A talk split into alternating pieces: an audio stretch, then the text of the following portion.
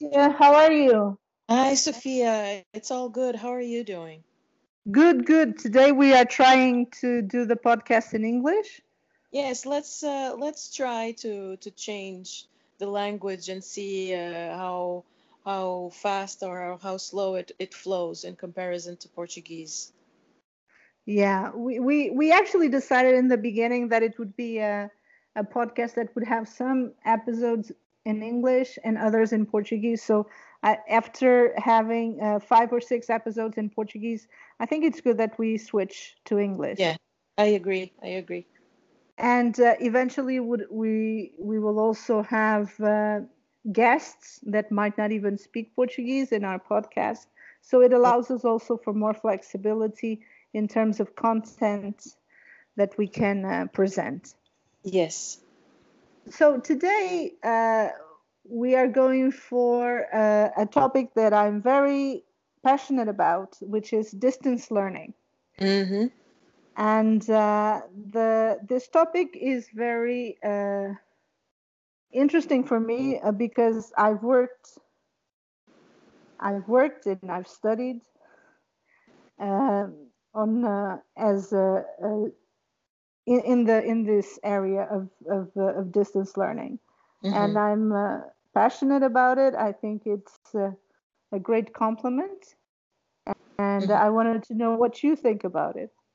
Yes, so I'm I'm uh, I'm a big fan of distance learning and uh, I know that uh, in in times of of uh, of COVID, uh, distance learning was actually the only way to learn because um, schools schools had to had to close and uh, um, the students still needed to have access to to to classes to content uh, so you know for for a while that was the only way uh, to to learn. But uh, distance learning, of course, didn't start uh, with uh, with the with the coronavirus or with the with the, the epidemics. It was also um, gaining um, more and more ground before uh, the coronavirus hit. And uh, what what I found fascinating about distance learning, and it was actually you who uh, who told me about about this, was the the fact that it would allow you to keep on learning even uh, when you were already done with your with your studies and when you were already you know fully integrated in the in the in the job market uh, or in the labor market. And it would it would become a kind of a, um, um, a complement uh, to to to your to your skills and to your academic uh, qualifications. Because the truth of the matter is that learning doesn't end uh, when you're done with school and doesn't end when you're done with uh, with university. You have to keep on you have to keep on learning. You have to keep up with what's going on in terms of technology in terms of you know of of, of developments uh, and and distance learning online learning allows you to do that allows you to keep up uh, with uh, with with the world yeah in in my case it was not only a, a complement but actually I've I've totally switched careers a mm-hmm. couple of times, and it was very important for me in order to switch careers to actually have a, a university training. So mm-hmm. the only option that I felt was uh, open for me was online learning because I had I had to uh, ensure that I kept my mobility that I, I, I could not commit to stay one or two years in one place. So mm-hmm. uh, it was very important also on a more um, a structural level. This opportunity allowed me to switch careers, and I and I am not the only one. I know I know other people uh, that have gone through the same experience. Mm-hmm. So it is it is incredibly powerful during mm-hmm. our adult life to to have access to this type of resources but i think even if we go back to the um, let's say the not the university level of studies, but before the primary, maybe not primary, but more uh, middle school and mm-hmm. high school, I think the opportunities uh, related to distance learning are also very, very important because mm-hmm. you have um, you have children or teenagers that they have difficulties in integrating a normal school environment maybe mm-hmm. because they're athletes mm-hmm. or uh, their parents travel too much or they live in very isolated places or mm-hmm. even if they have a health problem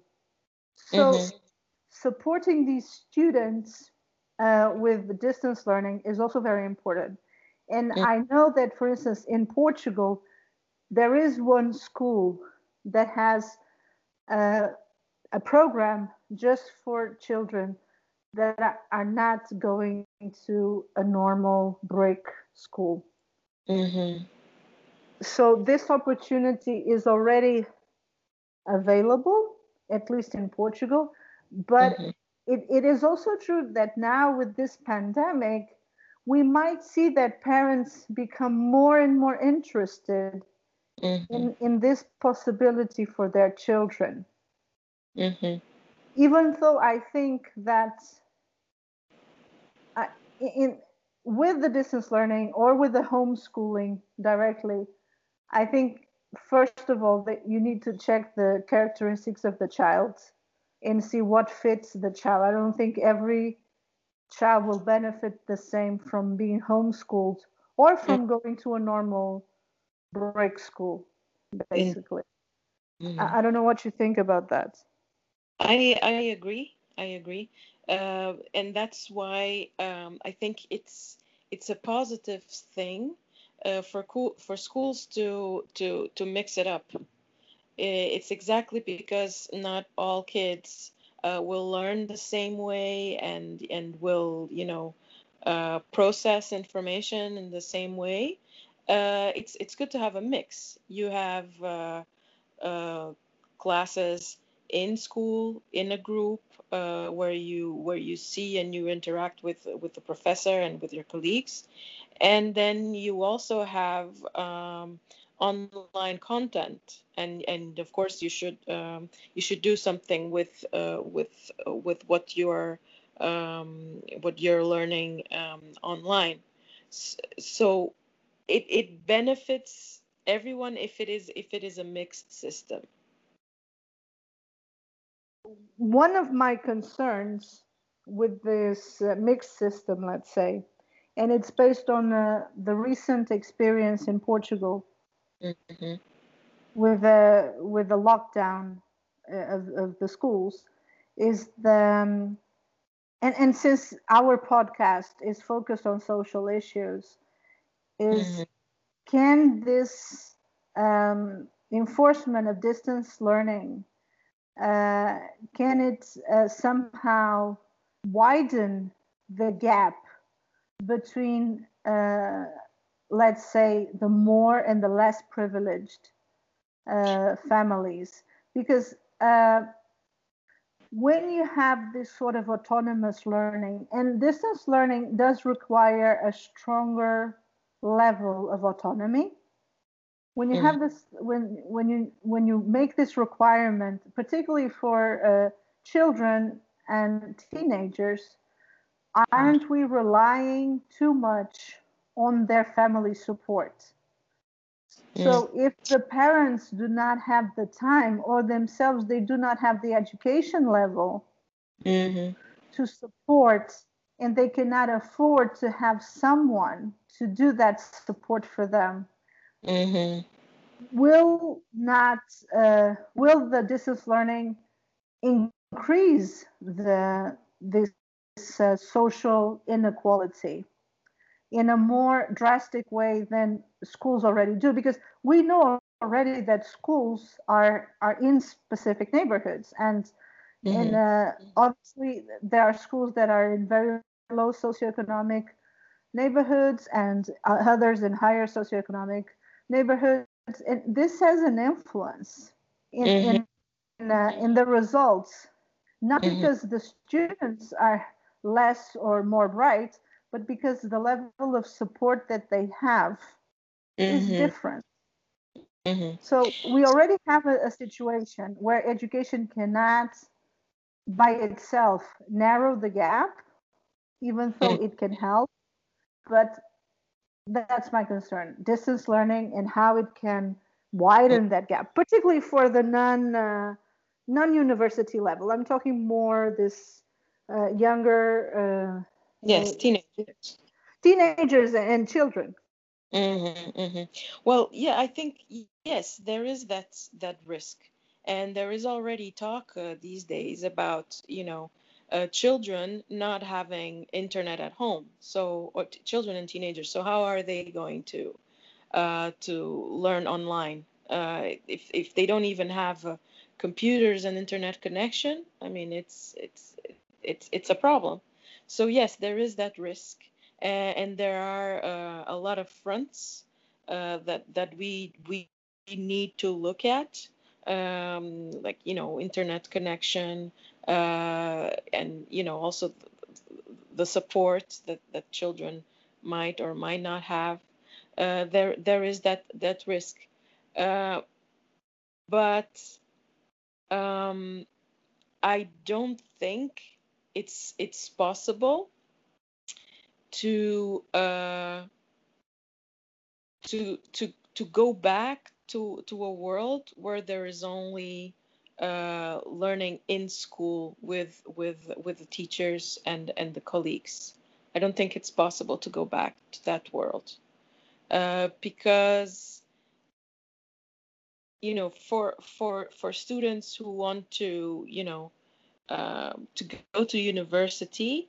And even students who, who don't want to go to university who just want to you know uh, to finish the, the high school and then start working they they will need to to to to keep up with a certain level of techno- technological awareness. And and that that knowledge uh, will will only be uh, possible if if you are open to some kind of, of, of, of online learning. And that online learning can, can be as simple as you, you know, um, enrolling in, in some kind of, of, of, of platform and taking a course in that platform. I don't I don't know if if uh, if I'm if I'm explaining myself clearly on this. Yeah. What I am what I I'm trying I to say. understood yes it's basically what i'm trying to say is that even though there is this risk we need to make sure we we we address uh, these risks and not roll back on on on on this wave of of techno techno technology and and you know online on online uh, waves say no definitely but uh, I, I think the the issue is still needs to be addressed even within the current system. Even in a, a brick school you need to address this issue. And for uh, just to have an overview in the description of this episode episode i will include the ranking of the schools in portugal because mm-hmm. in the mm-hmm. ranking that is official officially uh, available you have the socioeconomic level of the neighborhood in which the school is. So mm-hmm. you can mm-hmm. see the average grade mm-hmm. and, and a relation to the socioeconomic level of the neighborhood. And I think it is very interesting. Obviously, these schools need more support mm-hmm. than, than, others. So I, I think the, the issue is already there. It's just that maybe the approach needs to be different when we're talking about implementing distance learning. Um, I think in in uh, for instance in Portugal, this idea of having the classes on TV mm-hmm. was a way to address that. It was a way to address the um, this lack of access to to internet and so on. But uh, again, particularly for younger children, they still need a support from their parents to understand exactly what's going on because in, in a classroom, they will interact with the teacher. Mm-hmm. Uh, I think there's, I think it's definitely the beginning of uh, a big learning on how to manage this. And, and I think every single teacher mm-hmm. tried to do it the best that they could, mm-hmm. considering that they had no preparation. They had no preparation to understand how they could interact with their students after mm-hmm. the lo- lockdown. So right. I, I think I think we can already draw lessons from uh, from the experience yes. during the pandemic and hopefully they will draw lessons from right, that experience. Right.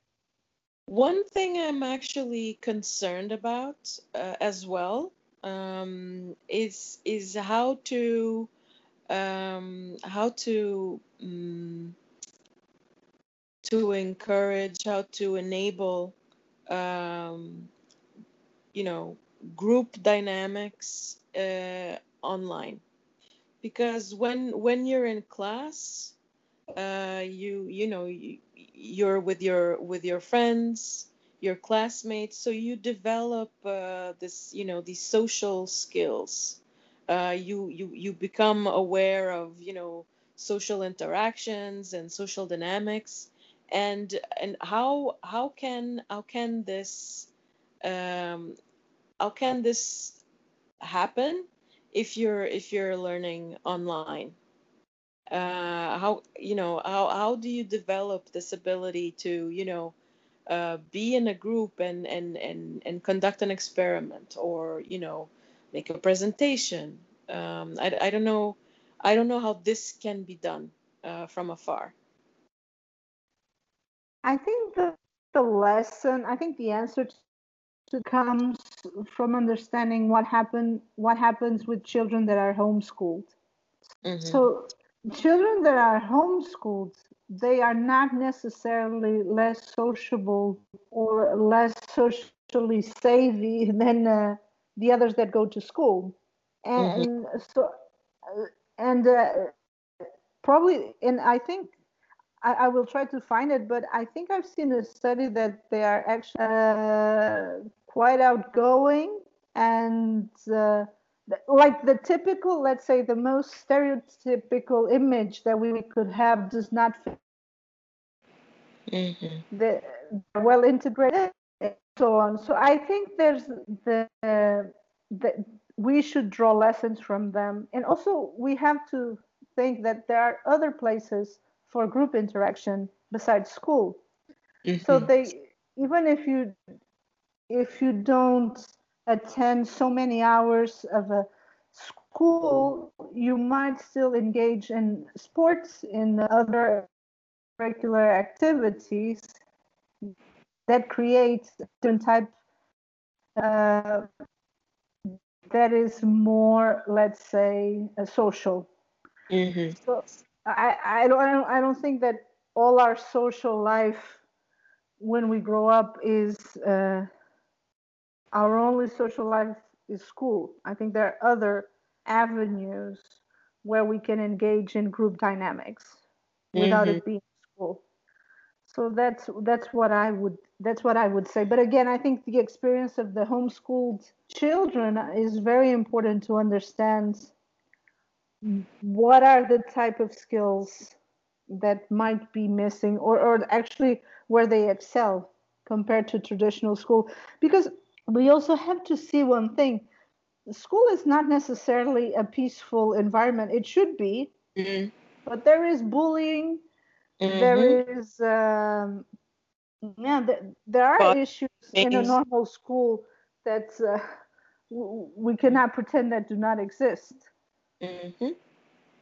so it's not uh, yeah I, I, I think i think it's um, it's an important point but again, th- there might be ways to to analyze it, taking other people's examples. Mm-hmm. Got it. Got it. and just one word about the about you know uni- university uh, uh, learning and you know online learning. Uh, one one one thing I find uh, really really positive is that you know with the expansion of of, of online learning, uh, it can it can be that you know you uh, as a citizen of of Portugal say can be enrolled in in in, uh, in, in American university just you know for the sake of example without having to actually travel to the United States and you know and and live there um, and and and have that that kind of of of, of training and and education. And I I for one think that that that is good. It's very flexible. And uh, it's it's it's it's positive. Maybe maybe teenagers well not teenagers they they, they would have passed the, the years of being teenagers. They would be young adults already. I i know that for for young people you know 18 year olds or 19 year olds um, it's it's probably important for them to you know to leave their homes and and and go to university and and have uh, um, like you know a life experience which you know which is not just at at home. It's you know it's it's outside of of what of what they know.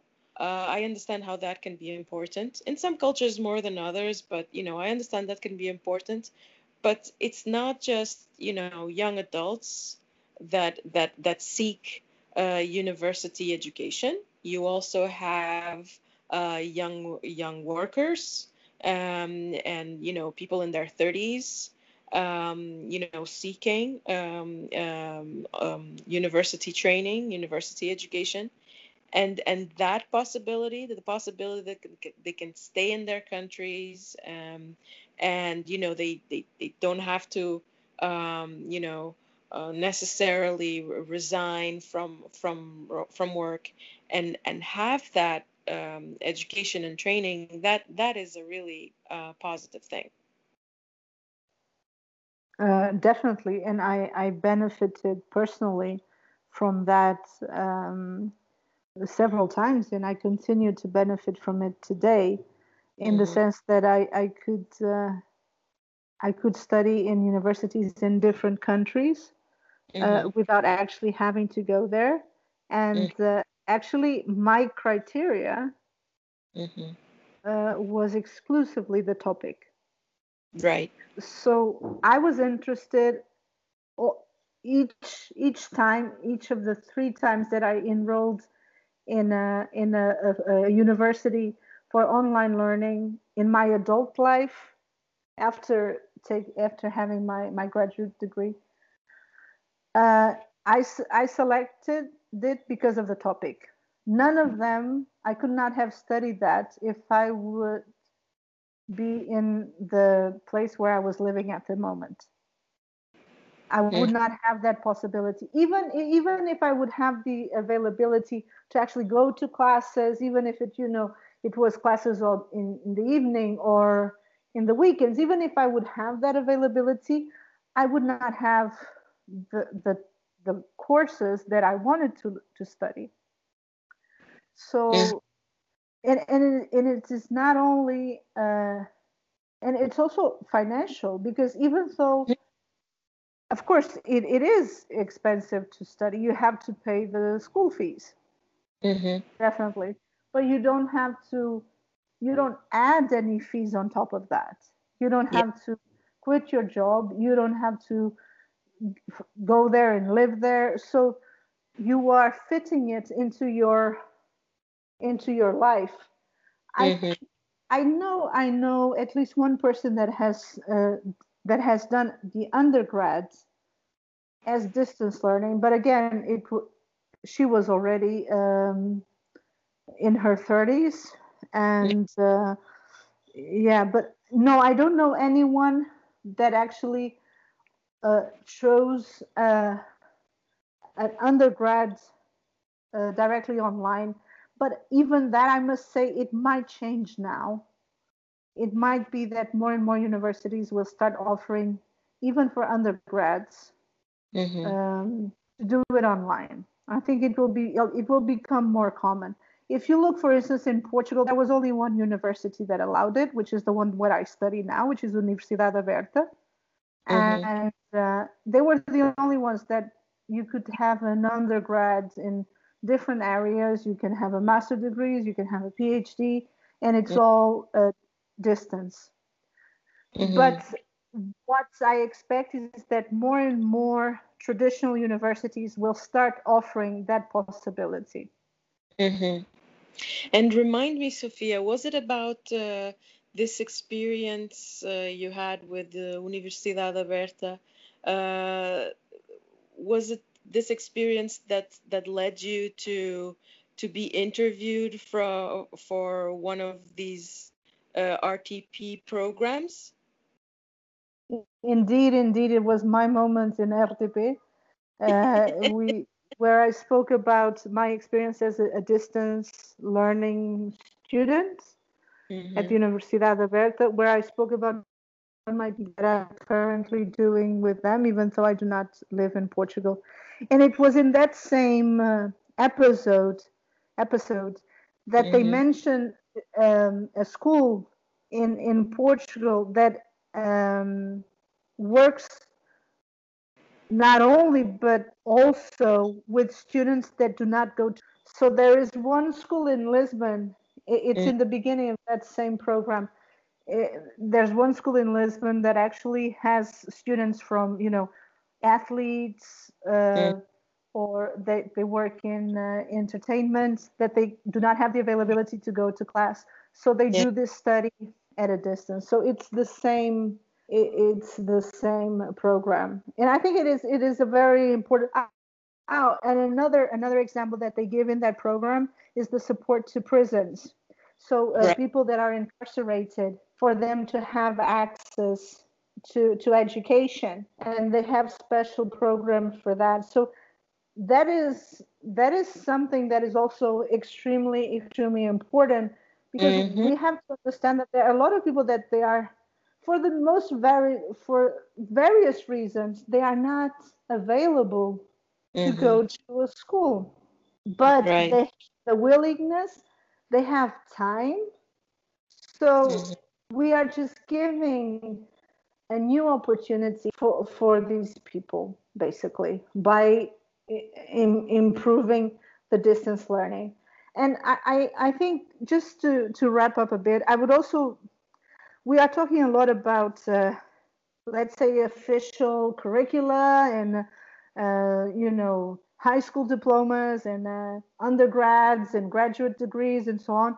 But actually, um, a lot of the online learning is done on a very informal basis mm-hmm. in platforms like Coursera or edX that offer all these variety of courses that you mm-hmm. can use to expand your knowledge not mm-hmm. necessarily in a topic related to your career, mm-hmm. but in a hobby or for personal development. Mm-hmm. Oh yes, oh yes. So I think uh, that's also very, very. It's becoming incredibly popular and yes. very cheap. Also, a lot of them are for free, and yes. it is it is a great way to to improve ourselves not only professionally but also personally. Mm-hmm. i i i agree. Uh, once upon a time uh, we uh, we thought uh, or at least you know i i thought maybe it was just me uh, that you know um, you know you would finish your your your education whether in school whether in university and that would be it. You would you know you would start working and and and that was that um, but I I have since then realized that that learning never ends. Uh, you have to you have to keep on learning. You have to keep yourself updated.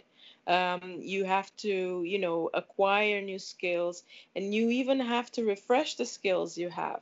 Um, it's it's it's not. Uh, it's not for sure that the skills you acquired on, on, on your third year of university will be with you, uh, you know, five, ten years after after you you finished university if you if you, you didn't use those skills. Uh, so you you you have to you have to keep your mind open and you have to keep your mind uh, fresh. And online uh, online learning is is one way uh, to to do it. And then you have you know even you know examples like podcasts or you know uh, YouTube how-to videos. Uh, this is this is a kind of on, on, online learning. Wouldn't wouldn't you agree? Uh, definitely, and even and even um, if we are just interested in learning without a need for a certification, you mm. have even big universities like the MIT that they made a lot of their course syllabuses. They made them available for free. Mm-hmm. You can study them. You, you you cannot go to an exam unless you're enrolled in the school and get a certificate, but you can study them. And, yes. and this is these are very this is very powerful. It's it's it's all very powerful. But of course, we have to consider that it is if it is for professional reasons, we might need to have a certification. And in that sense, paying for the usually in order to have a certification, you need to somehow prove it and you need to to pay for it. But mm. if it is personally for if it is only for personal interest, a lot of resources are already available online definitely mm. in the most uh, yeah the various platforms definitely. And personal personal development uh, always has a way to um, to translate in in some kind of professional development. So even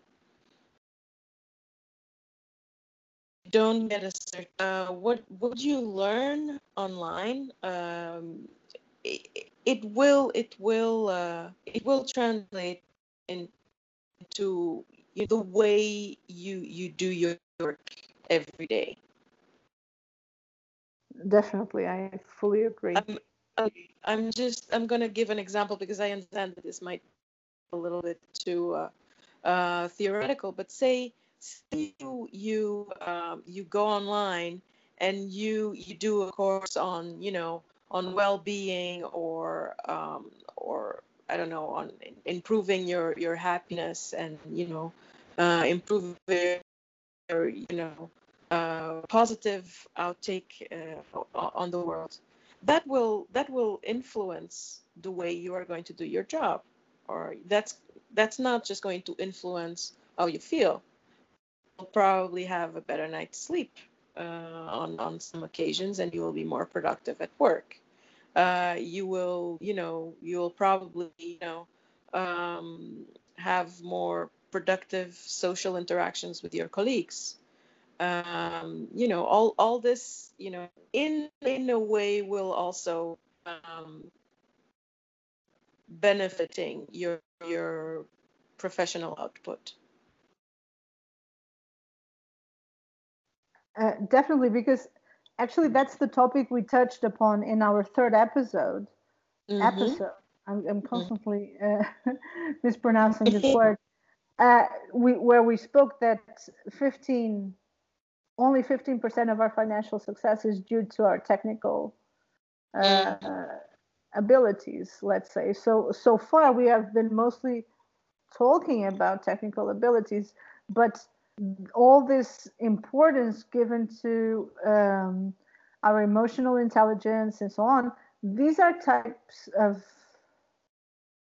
soft this this type skills. of soft skills it, it can fall under personal development definitely so it will not be covered in a most likely will not be covered in a curriculum in a, in a university so in order to have mm-hmm. access mm-hmm. to this information again uh, distance learning is a very is a very good option with the advantage that we don't even mm-hmm. need to be certified so we will probably not even have to pay for it Agreed. So I so think, uh, how how how do you feel with this uh, first podcast? I I think I think it's okay.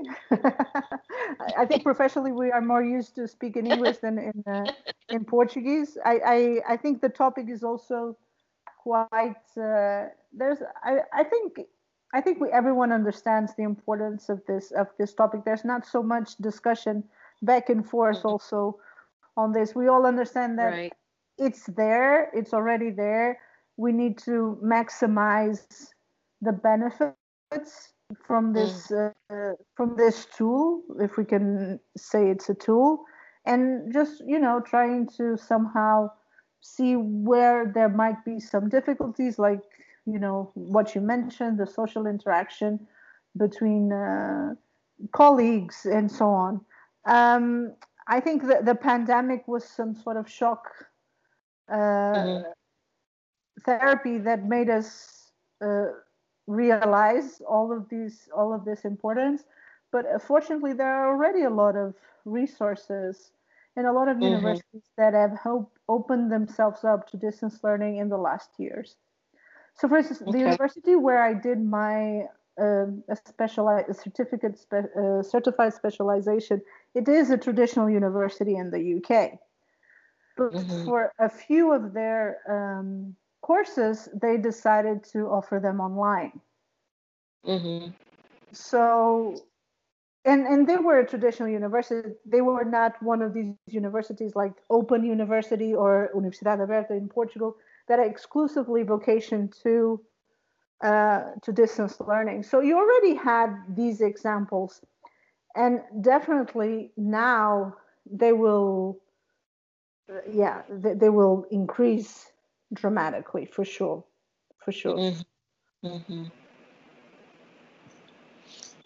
Okay, oh, so okay. thank you. Thank you. thank you. Thank you. I will see you or I will talk to you soon. Later. Yes. Hopefully. Right. Bye.